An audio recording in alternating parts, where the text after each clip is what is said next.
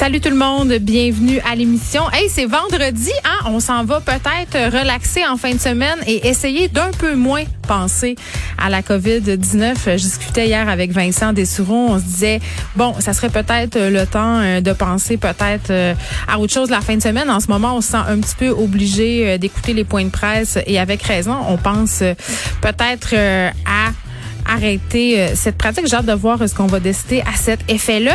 Je parlais, euh, hier, je faisais une entrevue avec une patiente atteinte d'un cancer métastatique par rapport justement euh, à la COVID-19. Et ce matin, dans le journal de Montréal, ma chronique porte sur les gens qui ont le cancer et qui ont été, ils se sentent un peu oubliés par le système de santé. Et là, je suis pas en train de dire que les gens qui ont le cancer ne sont pas soignés, n'ont pas de suivi, mais il y a un sondage qui a été mené par la coalition euh, priorité cancer euh, auprès de presque 600 personnes atteintes de cancer qui révélaient en fait euh, une bonne partie de ces gens-là, 61% pour être plus précise, ressentaient de l'anxiété parce que pour certains, bon, des examens d'imagerie médicale avaient été reportés, des soins aussi, des opérations. Tout ça, évidemment, ce sont des soins qui sont jugés non urgents. Si vous avez un cancer en ce moment et que ça menace votre vie, on va vous soigner. Là, je vous racontais l'histoire de mon oncle hier qui a eu une chirurgie oncologique urgente. Il n'y a aucun patient qui sera laissé de côté.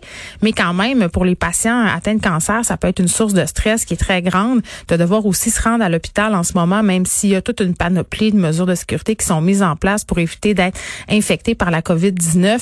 Ça euh, fait peur à ces gens-là. Ils avec raison. Ils peuvent pas être accompagnés non plus dans certains cas. Plusieurs personnes m'ont envoyé euh, des histoires, des témoignages, euh, ce qu'ils vivent. Continuez à le faire. je vais sûrement faire quelque chose avec ça, vous donner la parole, en parler dans mes chroniques parce que ça semble vraiment être une situation assez répandue pour euh, certains patients qui sont atteints du cancer et qui en ce moment se demandent un peu qu'est-ce qui va leur arriver. Il y a des gens qui pensent aussi à subir certains euh, examens au privé pour éviter d'avoir euh, à se rendre dans le système public en ce moment parce que certains hôpitaux qui sont des points chauds par rapport à la COVID-19. Donc, vraiment, continuez à m'écrire et à m'envoyer vos histoires. On s'en va tout de suite au point de presse du gouvernement Legault.